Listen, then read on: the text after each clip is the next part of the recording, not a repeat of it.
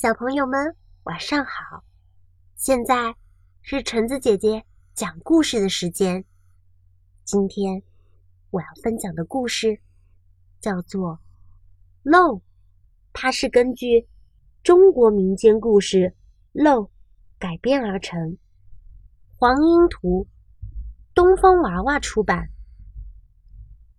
从前有座驴背山，山间。住着个王老汉。王老汉家里养了一头大胖驴。山上的老虎看见了，心里想：那大胖驴一定很好吃。山下的小偷看见了，心里想：嘿，那大胖驴一定能卖个好价钱。这天晚上，老虎和小偷都来了。他们稀稀疏疏的，小偷扒开了屋顶，老虎挖开了墙角。咦，什么声音呢？王老汉被惊醒了。哎。管他嘴里狐里的，我什么都不怕，就怕漏。老太婆接着说：“小偷想，漏，我走南闯北这么多年，还从来没有碰到过漏呢。难道这家伙比我还厉害？”老虎想，漏，我翻山越岭。这么多年，还从来没有碰到过漏呢。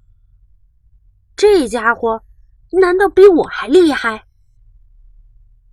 小偷吓得脚下一滑，扑通一声就摔了下去。小偷摔到了老虎的身上，他大叫：“哎呀，是漏啊！”老虎也感到有个东西。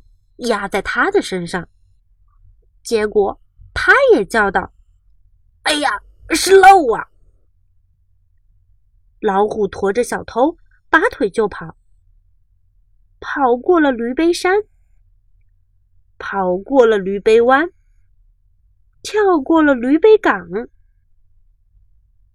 砰的一声，老虎一头撞到了大树上。